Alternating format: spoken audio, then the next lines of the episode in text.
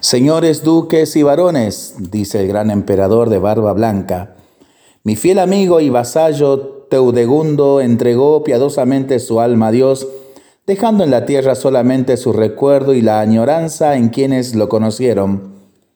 Al no tener hijos y habiéndolo precedido su esposa en la mansión de los justos, sus bienes y su tierra están de ahora en adelante en manos mías y hoy los he reunido aquí para determinar quién entre ustedes merece recibir dicha herencia. Les haré tres preguntas. Quien acierte perfectamente se quedará con la herencia. Escuchen pues la primera pregunta. ¿Dónde está el centro del mundo? Los duques y varones se miraron de reojo, estupefactos. Ninguno sabría decirlo con precisión, pero Carlos continuó. Escuchen ahora la segunda. ¿Cuánto creen ustedes que valgo? El silencio en la sala del consejo se hacía cada vez más angustioso. ¿Quién podrá responder preguntas tan difíciles? La tercera pregunta, ¿qué estoy pensando?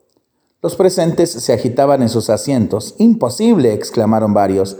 Nadie lo conseguirá, afirmaron otros. Son preguntas que no tienen respuesta. Señores, les concedo una semana para reflexionar, concluyó el gran Carlos sin pestañear. Acabada la reunión, todos se retiraron. Agreldacio, el más joven entre ellos, acababa de ser nombrado varón tras la muerte de su padre. Pobre, sin tierras ni bienes, vivía solo y sobrevivía únicamente con los frutos de la huerta cuidada por su jardinero tan joven como él. De regreso a su pequeño castillo se detuvo ante una delicada imagen de la Virgen que reinaba en el jardín. Le dirigió una oración filial diciéndole que, si quisiera, ella podría poner a su alcance la herencia deseada. Terminada de hacer la señal de la cruz, cuando se acercó el jardinero, Señor varón, lo veo preocupado. ¿Habrá algo en que pueda serle útil? Nuestro varón le contó lo ocurrido en el consejo. El jardinero no pareció atribulado con las preguntas. No se preocupe, tenemos una semana para pensar. Con su permiso, me dedicaré a hacerlo. Creo que podremos encontrar una buena solución. Estas palabras pronunciadas con seguridad reanimaron a Agreldacio. Terminada la semana fijada por el emperador, cuando Agreldacio se disponía a salir, vio llegar a su jardinero siempre tranquilo pero con un brillo especial en los ojos.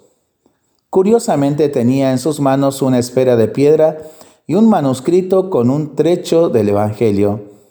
Después de saludar a su patrón, le dijo, Señor varón, le pido que haga todo lo que voy a decir, porque tengo buenas esperanzas en el éxito de su empresa. En pocos minutos, el inteligente jardinero expuso su plan. Poco después salieron ambos a caballo rumbo al palacio del emperador. En la sala del consejo reinaba una gran expectativa. Después de tratar varios asuntos referentes al reino, Carlo Magno indagó sobre las preguntas hechas la semana anterior.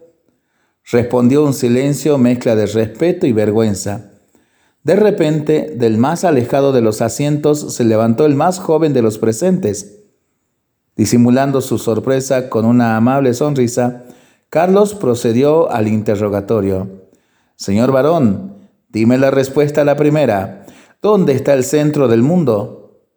Majestad, si es verdad que el mundo es redondo, cualquier punto puede ser su centro.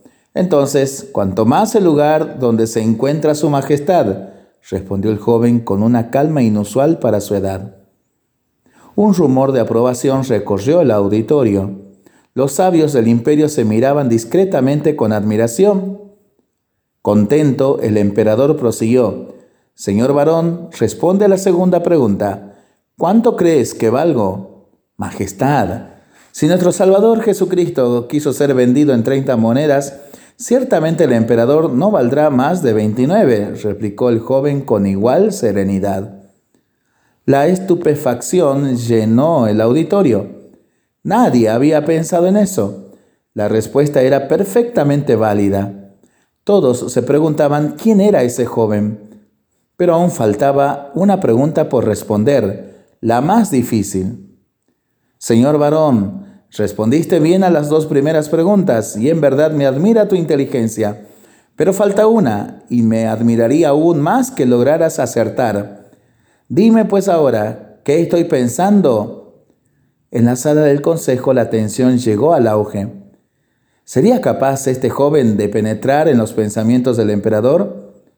Sacándose con gracia el sombrero y el manto, descubriendo así el traje de su oficio, el joven respondió con desenvoltura, Su Majestad, piensa que soy el varón Agreldacio, pero no soy sino su jardinero y humilde sirviente del emperador, añadió, haciendo una profunda reverencia. Un estruendoso aplauso rompió el silencio que hasta ese momento los asistentes habían logrado mantener. Acto seguido, el jardinero pidió a Carlomagno que concediera a su amo la herencia que había merecido por sus respuestas. De buen agrado, de buen grado, el generoso emperador accedió para pensarlo y para rezarlo en familia y entre amigos, ¿no?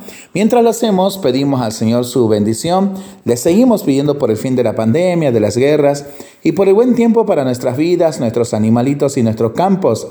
Y nosotros responsablemente nos cuidamos y nos comprometemos a ser verdaderos instrumentos de paz.